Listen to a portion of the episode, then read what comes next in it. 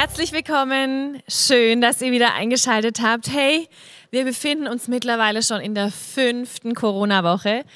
Kaum zu glauben, oder? Schon fünf Wochen lang ist kein Kindergarten, sind viele Geschäfte zu. Wir können unserer Arbeit nicht mehr nachkommen und wir stehen hier vor zwei Leuten.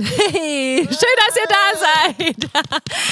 ja, ey, was für eine besondere Zeit. Und mittlerweile ist es tatsächlich so für so einen Typ Menschen wie mich, die gerne umarmt, die gern in Gruppen ist. Jetzt, ich spüre so langsam, boah, diese Sehnsucht nach Gemeinschaft, nach Gottesdienst, die wird immer größer. Und ich bin echt gespannt, wie das wird, wenn wir zum ersten Mal wieder Gottesdienst haben können. Oh, ich weiß auch nicht, ich werde wahrscheinlich heulen vor Glück.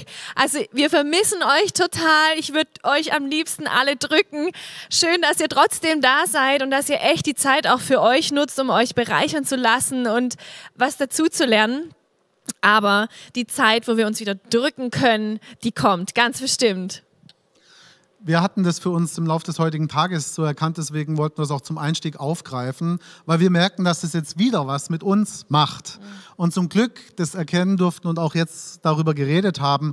Und das war für uns so ein Stupser von oben, der uns gesagt hat, wir sollen euch ausrichten, haltet durch, haltet durch. Nehmt euch doch jetzt oder nachher, wie auch immer, tatsächlich den Piccolo oder den Wein her und feiert die ersten vier Wochen, die ihr als Paar, als Ehepaar oder auch als Single gut durchgehalten habt. Es ist so wichtig und es ist auch göttlich, im Jetzt zu leben und es hier und es jetzt zu feiern und nicht immer nur nach vorne, genauso wenig immer nur nach hinten zu schauen, aber wirklich auch das auch mal als Etappensieg zu sehen. Und auch wenn wir vorgestern die Aussage bekommen haben, es wird noch dauern, es wird auch noch länger dauern, als wir alle erhofft hatten, ist es trotzdem umso wichtiger, dass wir hier auf einem Felsen stehen und dass wir Gebrauch davon machen und dass wir wieder als Paar auch zusammenkommen, uns anschauen, auf Augenhöhe und fragen, oh, wenn das so ist, was bedeutet das für uns als Paar, als Familie, für mich als Single? Also halte durch, sei weise, stell dich wieder neu auf so wie wir uns als Paar, so wie wir uns als Team hier auch wieder neu aufstellen, um nicht in dieses Zermürbte, in dieses Kriesgrämige, in dieses Bittere zu fallen. Sprüche 4,23, mehr als alles andere, bewahre dein Herz. Lasst uns hier weise sein, behutsam und wachsam sein, dass wir unser Herz bewahren. Dass wir unser Herz bewahren für unser Umfeld, denn als erstes kriegen es die Partner und die Kinder ab. Und das wollen wir nicht. Und wenn der Abend nur dafür gut war, um das jetzt zu empfangen und ein wirklich deutlich greifbareres und näheres Wiedersehen haben wir danach immer in den Zoom-Meetings. Ist total einfach. Das ist eine kostenfreie Software. Du musst sie dir nicht mal runterladen. Du kannst auch so dich in das Meeting einklicken. Geh einfach auf Zoom, Z-O-O-M. Punkt, Punkt. Einfach einscannen, was du gerade genau. siehst. Oder nimm den QR-Code. Genau. Und dann können wir uns danach sehen. Entweder in der Gruppe für Singles oder in der Gruppe für Paare. Und auch da echt die Ermutigung, es macht so viel Spaß in den Kleingruppen. Wir haben so, so coole Gespräche gehabt. Manche sind ultra spät dann aus ihren Kleingruppen rausgegangen und viele haben einfach ganz offen Fragen stellen können und die Lehre vertiefen, aber natürlich in der Single-Gruppe auch sich gegenseitig kennenlernen. Also nutzt diese unkomplizierte, leichte Möglichkeit, andere Singles und andere Paare kennenzulernen. Und ich möchte noch eine Sache verfeinern, wirklich zu betonen. Die Paargruppe ist nicht nur für Ehepaare, sie ist auch für Paare, die nicht verheiratet sind. Bitte fühlt euch herzlich eingeladen. Und die Gruppe der Singles, wie Kerstin gerade sagte, ist auch für die Gruppe der Alleinstehenden, könnte man vielleicht auch sagen. Also wenn du für dich der Überzeugung sein solltest, du kannst nicht oder willst nicht einen Partner in deinem Leben haben, über diese Phase, über dieses Thema bist du hinaus, egal, herzlich willkommen. Diese Gruppe ist auch nicht nur für die, die auf der Suche nach einem Partner sind, wirklich nicht, sondern für diejenigen, die alleinstehend sind und empfangen wollen von dem und nicht vom, von dem daneben. Bitte, bitte, herzliche Einladung. Guckt es euch an, schnuppert rein und auch wenn ihr heute zum ersten Mal reinschnuppern würdet, das macht gar nichts. Das ist jedes Mal auch ein neues Kennenlernen. Wir finden das immer wieder auch ermutigend für uns zu sehen, was zurückkommt an Fragen. Und da bleibt bitte, bitte dran. Fragt, fragt, fragt, was das Zeug hält. Auch heute werden wir euch wieder eine Dreiviertelstunde Futter liefern. Wir gehen richtig tief, so glauben wir. Und es kann auch zwicken und es kann wehtun, vielleicht. Mal schauen. Und nutzt es, macht Gebrauch davon, um A, das was ihr da hört, in das Wie zu bringen in eurer Kleingruppe, als aber auch uns Fragen zukommen zu lassen, die sich daraus ergeben. Macht das. Das ist eure Gelegenheit. Wenn Corona weg ist, ist vielleicht auch das Format weg. Wir wissen es nicht. Jetzt ist die Gelegenheit. Es war noch nie leichter, dass Kirche in dein Wohnzimmer kommen konnte. Hier sind wir. Hau rein. Nutze es. Auf welchen Wegen auch immer. Ob es dieser Live-Chat ist, Kommentarfunktion drunter, ob es irgendwie eine Direktnachricht über Instagram ist von ICF singen oder, oder. Mach's mach's, mach's. Wirklich große Ermutigung. Ja, und dann wollen wir jetzt ein paar Fragen, wir haben noch ein paar mehr Fragen, aber die nächsten Wochen kommen ja noch. Wir wollen jetzt wieder ein paar Fragen beantworten, bevor wir in den Lehrteil gehen möchten. Und die erste Frage, die stelle ich dir. Genau. Seid ihr bereit? Seid, Seid ihr, ihr bereit? hoffentlich bereit? Gut, jetzt Sehr sitzt gut. auch dann jeder und dann kann es losgehen. Endlich ist Ruhe im Raum. Ja, Kinder okay, im Bett, wer, wer, Kinder hat, wunderbar. Stift dabei, Getränk dabei. Los geht's. Wie kann ich in meine von Gott vorgesehene Rolle als Mann oder Frau treten? Jo, gute Frage, äh, große Frage und elementare Frage, ja. die meines Erachtens so aussehen würde, dass es immer, immer, immer beginnt mit deiner vertikalen Beziehung wie ich so schön sage. Wir führen alle, wenn wir wiedergeborene Christen sind, zwei Beziehungen oder zwei Beziehungsebenen. Die horizontale ist die zu meinen Mitmenschen, insbesondere dann auch meinem Partner, meiner Frau, meinem Mann und auf der anderen Seite in der vertikalen zu meinem Schöpfer. Und wenn ich verstehen will, wie meine Rolle aussieht, dann muss ich den da oben gut kennen, lernen wollen, gut kennen immer besser kennenlernen wollen. Es geht nicht darum, dass ich ihn perfekt können muss, bevor ich dann eintreten kann. Darum geht es nicht, sondern mit dem Kennenlernen erkenne ich mich auch immer besser und erkenne ich meine Rolle nach seinem Ebenbild dann auch immer besser.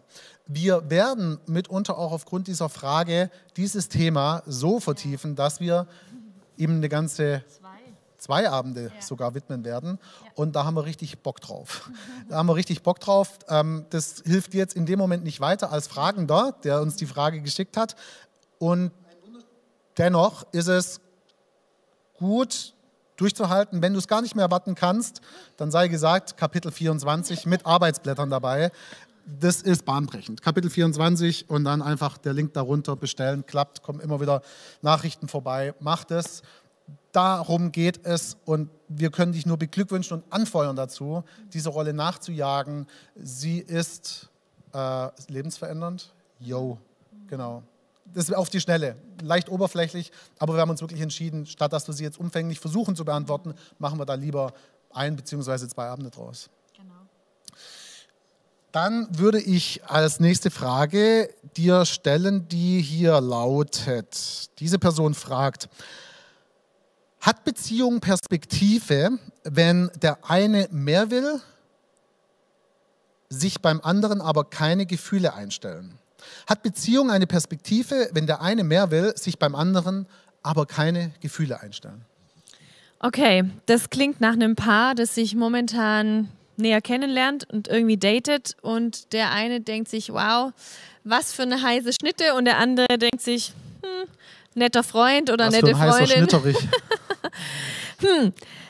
Ja, also da würde ich sagen, das hat gar keine Perspektive, weil am Anfang, wenn ihr euch kennenlernt, wenn ihr euch datet, das sind eigentlich so gesehen die Hormone und die Schmetterlinge und was weiß ich eigentlich am höchsten und am stärksten ausgeprägt in dieser Verliebtheitsphase. Und dann geht es irgendwann über von Verliebtheitsphase zu wirklich Liebe. Also Verliebtheitsphase, das ist noch so ein ganz hochemotionales Ding, werden auch unglaublich viele verschiedene Hormone ausgeschüttet. Und wenn da sich schon keine Emotion regt, bewegt, wenn da dieses ganze Verliebtheitsgefühl nicht da ist und nur vom einen, dann würde ich sagen, ist es nicht der richtige Fit, also nicht der richtige Partner, weil wenn das schon in der Verliebtheitsphase nicht da ist, dann wird es mit großer Wahrscheinlichkeit eher nicht kommen, wenn die Beziehung weitergeht. Tendenziell ist es so, je länger man zusammenlebt, und nach der Verliebtheitsphase auch zusammenlebt, desto mehr Ecken und Kanten sieht man auch am Partner, die man mit der rosaroten Brille in dem Verliebtheitsstadium noch nicht gesehen hat. Von dem her würde ich dir raten, die Beziehung tatsächlich zu überdenken, gegebenenfalls auch zu beenden, weil wenn da keine Gefühle für den anderen da sind, ist es ein schwieriger Start. Ähm, und diese Anziehungskraft zeigt sich ja dann auch im sexuellen Bereich und wenn das von Anfang an nicht gegeben ist, dann, dann ist es schade. Genau. Vielleicht noch zwei, drei Ergänzungen dazu, wenn ich die machen darf. Ist ja alles nicht abgestimmt. Äh, insofern, ich, ich, ich pflichte dabei. Also dieses, man muss sich riechen können, spielt schon echt eine große Rolle. Und wenn ich den anderen schon gar nicht riechen kann, da im eigentlichen wie auch im übertragenen Sinne, dann hat es ja eine Aussagekraft. Auf der anderen Seite gibt es dir aber auch eine Chance zu hinterfragen, was dich dazu bringt, diese Hürde, Barriere, Blockade zu haben. Ist es das Äußere? Ist es das Verhalten? Ist es die Einstellung? Äußerungen, die gemacht werden? Ist es wirklich der Geruch? Was ist es? Also sei es so fair zu dir und dann vielleicht aber auch dem anderen gegenüber, beziehungsweise deinem finalen wenn du tatsächlich in den Ozean der Ehe rausreiten wollen würdest, finalem Ehepartner, ob es die Person ist oder auch nicht, unabhängig davon. Aber sei es so fair, der Person gegenüber jetzt schon zuzulassen, rauszufinden, was hält dich da ab, was könnte Anlass dafür sein, nicht diese Gefühle zu haben. Und ich sage das deswegen, weil mir wichtig ist, dass wir uns nicht nur in unserem westlichen Kontext, in unserem Industrienation-Kontext der heutigen Zeit bewegen, weil zum Beispiel in Indien weiterhin zwei Menschen verheiratet werden. Und wer tut dies? Die Eltern, jeweils die Eltern. Und ich fand es immer sehr abtörnend und es ist auch nicht Inhalt der Lehre heute, aber es, ist, es passiert in dieser Welt. Und jetzt wird es interessant, als ich einen Bericht darüber sah, der so aussieht. Die Scheidungsquote unter den Ehen, wie wir sie schließen, und den Ehen, wie sie dort geschlossen werden, ist dieselbe. Jetzt kann man sich natürlich über eine Dunkelziffer austauschen, aber was ich damit sagen möchte ist, anscheinend sind die, die von denen zusammengeführt werden, die sie am besten kennen, gar nicht so viel schlechter, wenn sich dadurch dann die Menschen als wie wir unter, ja, also gewisserweise im Prozess um dahin zu gelangen und gleichzeitig ist sie schon da. Das heißt, Gott hat dir, hat euch jeweils schon was ins Herz gelegt und dieses Gold jetzt hervorzuschürfen, ist jetzt die Aufgabe. Wie das gelingen kann oder auch wird, wenn ihr das wie gesagt wollt und da auch akribisch dran bleibt, ich würde sagen, auch dafür haben wir uns schon einen Abend einfallen lassen. Ja, das ist tatsächlich ein großes Thema und auch kein so leichtes Thema, was man mal kurz so hat. Aber wenn ihr dabei bleibt, ist es auf jeden Fall eine Sache, die wir im Laufe der nächsten Wochen definitiv noch mit euch angehen werden. Und auch aus der Kleingruppe der Paare kam da ganz viel die Rückmeldung. Das ist so interessant. Wir wollen unbedingt unsere gemeinsame Vision finden. Also wir haben das auf dem Schirm, das ist nicht vergessen. Und ihr werdet da noch ähm, mehr dazu hören und auch wirklich aktiv dann für euch eine Vision finden. Genau, ja. Was sollte die richtige Motivation für eine Beziehung sein? Was sollte die richtige Motivation für eine Beziehung sein? Also ich stelle an mir, meinem Leben oder auch uns zwei Dinge immer wieder fest, auch nach 15 Ehejahren. Ähm, die erste Haltung, ich, ich komme jetzt mit der Hintertür äh, rein, die erste Haltung ist, dass Kerstin mir zu dienen hat. Ähm, ist nicht die Motivation, die dir dient und die eurer Ehe, künftigen Ehe, wie auch immer dienen wird. Die ja, richtig und falsch bin ich immer so ein bisschen vorsichtig, aber ich würde sagen, göttliche Motivation sollte sein, wie kann ich meiner künftigen Frau, meiner Ehe, meiner Ehefrau, meinem Ehemann dienen. Also es gibt dieses, ist für mich Ehe dieses Konstrukt, wo ich mir dienen lasse, wo ich bedient werde und da ist ab und zu überhaupt nichts falsch dran aber von der Grundhaltung, vom Grundgeist, von der Geisteshaltung. Prüf dich. Bist du in deine Ehe gegangen? Willst du in deine Ehe gehen, um dich bedienen zu lassen, um dir dienen zu lassen oder ein guter, liebevoller Diener zu sein. Das wäre für mich eine göttliche Motivation bei der Sache. Die andere Motivation wäre, sehe dich als Ergänzung. Sehe den anderen als Ergänzung. Solange du eine Leere verspürst, einen Mangel verspürst, eine Sehnsucht verspürst nach etwas, was dir fehlt, bitte, bitte, bitte, gehe in keine Beziehung, sondern schau, dass du als alleinstehende Person erfüllt wirst. Ich rede noch nicht mal von glücklich, erfüllt, weil aus der Erfüllung heraus auch dann Glücksmomente kommen. Aber das Glück ist per se kein statischer Zustand. Glück empfinde ich heute und morgen nicht und übermorgen wieder das ist mal da und mal nicht. Also das soll bitte kein Ziel und Fundament für eine göttliche Beziehung und gar Ehe sein. Nein. Umso wichtiger ist es zu verstehen und zu erkennen, wie gelingt es, dass ich gefüllt werde, so dass ich erfüllt bin. Auch dadurch überhaupt erst in der Lage bin, geben zu können. Denn nur aus einem Überfluss, wenn ich mich als Gefäß sehe, du dich als Gefäß siehst, dann, wenn es gefüllt ist, kann es erst überfließen. Und aus dem Überfluss kannst du geben. Und bitte, bitte, geb auch nur aus dem Überfluss. Aus dem Mangel heraus geben gelingt, aber macht müde, macht mürbe, macht bitter. Und irgendwann zerbrichst du drunter, deine Ehe drunter, je nachdem. Es ist ganz arg wichtig. Nimm dieses Bild für dich mit, verankere es in deinem Herzen.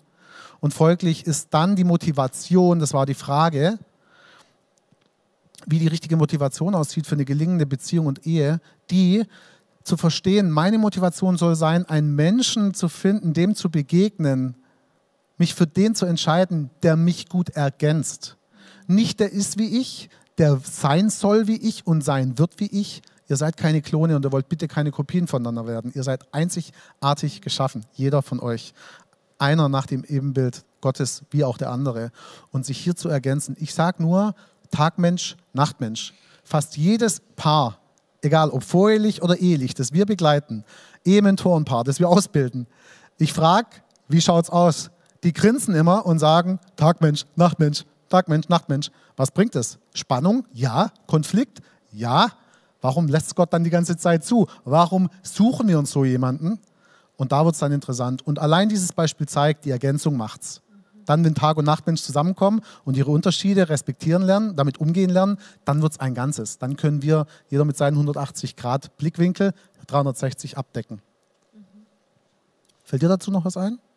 Motivation für eine gelingende? Dann wollen wir noch eine machen. Ich sag, Können wir eine, noch? Eine, eine geht noch. Eine geht noch. Eine Und seid nicht geht noch. müde, auch noch mehr einzu, reinzuhauen, dass Genau. wir noch mehr euch beantworten können. Also wenn es irgendwann keine Frage-Antwort mehr gibt, dann deswegen, weil ihr müde geworden Genau. seid. Äh, faul und träge und alles drum und dran. Ihr wisst Bescheid, ne? ist klar. Der Ball ist bei euch. Ich würde eh das umformulieren wollen von Q&A, Frage-Antwort, zu wer fragt, gewinnt. So, finde ich, sollten wir das künftig nennen. Nächste Frage. Und zwar lautet diese wie folgt. Wie können beide Partner mit der Situation umgehen, wenn der eine schon vor der Ehe Sex hatte oder auch vor der Beziehung, so steht hier, der andere sich aber aufgehoben hat, aufbewahrt hat. Insbesondere der Partner, der sich davor bewahrt hat. Okay, schön. Soll ich nochmal fragen? Nee, Nee? nee, alles gut. Ähm, ich ich freue mich, also ich äh, bin meist in der Single-Gruppe und es ist unglaublich genial, was wir da für Konversationen haben und Fragen und das ist auch eine mega gute Frage. Also grundsätzlich gehört das Thema Geschenk, Sexualität gehört in die Ehe. Amen. Ähm, das hat Gott wirklich als Geschenk für uns innerhalb von diesem Ehebund gedacht und nicht davor. Und es wird in der Ehe ausgepackt, dieses wunderbare Geschenk, was sogar andere Geschöpfe wieder hervorbringen kann. Also richtig mächtiges, kraftvolles Geschenk. Wenn jetzt der eine schon Sexualität erlebt hat, bevor man den Partner gefunden hat und der andere hat sich aufbewahrt, ist natürlich eine gewisse Spannung da. Die erste wichtige Essenz wäre, sprecht offen darüber.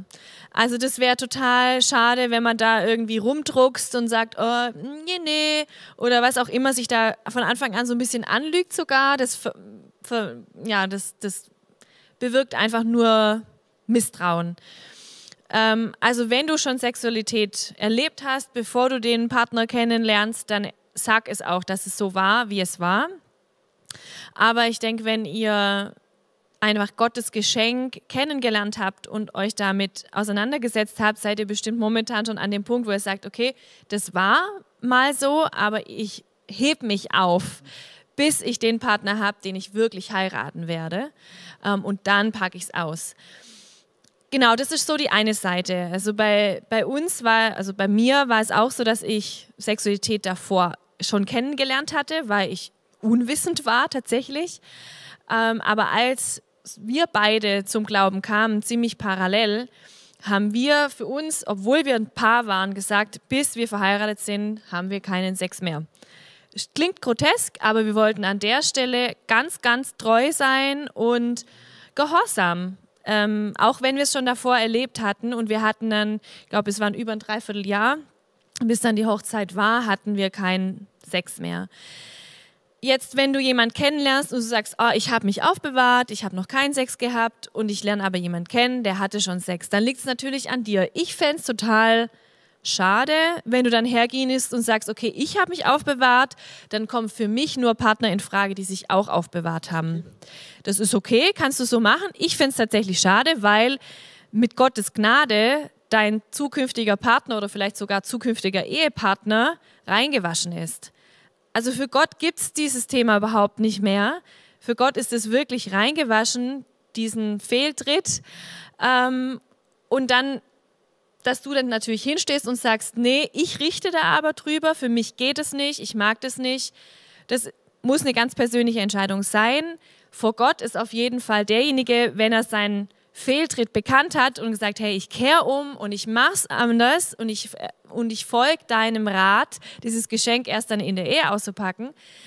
Wenn diese Erkenntnis da ist, fände ich es schade, man würde demjenigen kein, ähm, keine Chance geben, weil sonst wären wir wahrscheinlich jetzt auch kein Paar, wenn wir beide so aufgestellt gewesen wären. Und ich hatte es tatsächlich nicht gewusst. In unserer Kirchengemeinde wurde das damals nicht so klar kommuniziert. Ich habe mir auch null Gedanken darüber gemacht. Und genau, von dem her, ja, du hast dich bewahrt. Und wenn du jemanden findest, der sich auch bewahrt hat bis zur Ehe, wunderbar. Aber mach dir einfach Gedanken, wie sieht Gott diesen zukünftigen Partner? Was ist seine Sicht und was ist nicht diese typisch weltliche Sicht, von wegen, ich habe mich aufbewahrt, der andere nicht. Hm. Ähm, genau, das fände ich schade. Ich habe mir die Frage gerade auch nochmal durchgelesen und ähm, sie heißt, wie können beide Partner mit der Situation umgehen, wenn der eine schon vor der Ehe oder Beziehung Sex hatte? Und ich frage mich tatsächlich, wie würde ich als der, der dahingehend jetzt schon Sex hatte, umgehen? Und bei aller Fantasie kann ich mir nicht vorstellen, dass ich da irgendein Problem mit hätte. Also damit, dass sich mein Gegenüber, meine künftige Frau, mein künftiger Mann äh, aufbewahrt hätte. Möglich wäre, dass irgendwann der Vorwurf käme, äh, man wäre nicht so erfahren oder hätte da ja keine Ahnung von. Deswegen ist mein Ratschlag der, meine Empfehlung, gar nicht so sehr auf die Tat zu achten. Also die Tat ist eine Sache und genau wie Kerstin gesagt hat, prüf da bitte, bitte dein Herz. Was auf gar keinen Fall sein soll, ist, dass wenn du da irgendwas Unvergebenes, Bitteres merken solltest, damit einen Kompromiss einzugehen, sondern dann ist es nichts für dich und dann würde ich davon auch Abstand halten, auch wenn das menschlich gesehen unfair erscheinen mag.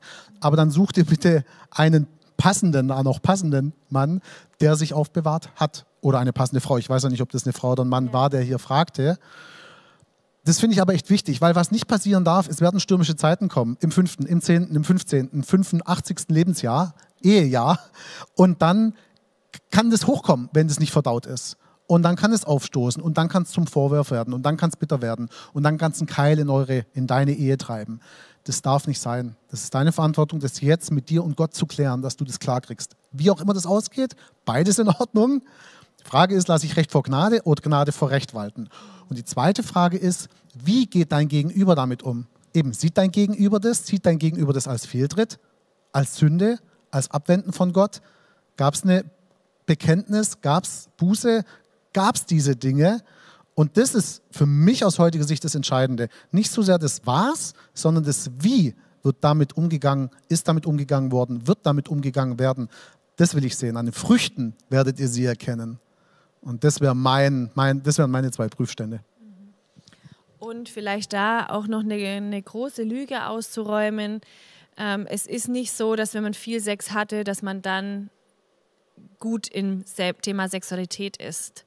Also gerade wenn man viele Beziehungen hatte oder auch One-Night-Stands hatte, das ist alles andere als befriedigender Sex. ist meistens sehr maschineller, schneller, kein langfristig befriedigender Sex. Also den Sex, den Gott sich, glaube ich, vorgestellt hat und der wirklich dieses Geschenk auch beinhaltet, ist eine Sexualität, wo man sich gegenseitig erkundet, wo man gegenseitig dazulernt und wo eine, eine feste Bindung, eine feste Partnerschaft besteht, ähm, wo man kein, keine Berührungsängste haben muss oder keine Hindernisse, was anzusprechen, von wegen, das schmerzt mir, das gefällt mir, das gefällt mir nicht. Das hat Platz wirklich in einer sicheren Bindung. Und genau da entsteht eine gesunde, schöne, gottgewollte Sexualität, nicht in diesen kurzen One-Night-Stands oder in vielen unterschiedlichen Beziehungen. Von dem her ist es tatsächlich eine weltliche Lüge, dass man, wenn man viel Sex hatte, dass das ähm, was Tolles ist oder man es auf jeden Fall braucht, äh, bevor man in eine Ehe geht. Auf gar keinen Fall ist tatsächlich nicht so. Also der beste Sex ist, wenn du verheiratet bist und lange Zeit hast, mit deinem Partner zu üben ähm, und dran zu schleifen und dann entsteht tatsächlich ein wunderbarer Sex. Und wenn da kein wunderbarer Sex entsteht, dann bitte holt ihr Rat, ähm, weil das ist der Ort, wo eine erfüllte Sexualität Platz haben soll. Genau, ich würde sagen, wir steigen da mal ein in die Lehre und gucken, genau. was äh, wir da für euch so vorbereitet haben. Ähm, wir hoffen auch immer wieder, dass das so zum Einstieg für euch taugt. Vielleicht wird es dadurch in Summe mit der Lehre zu langatmig. Erst recht dann noch Teil 3 Kleingruppe. Wir wissen es ja nicht. Lasst uns auch das wissen. Fühlt euch da bitte, bitte frei und haut das rüber. Ja? Äh, was hier passiert ist, was ihr draus macht und andersrum. Wir fragen uns oder auch euch, was könnten wohl solche Schürzen mit dem weiteren Abend zu tun haben? Das wäre so eine Frage. Äh, ihr dürft gespannt sein.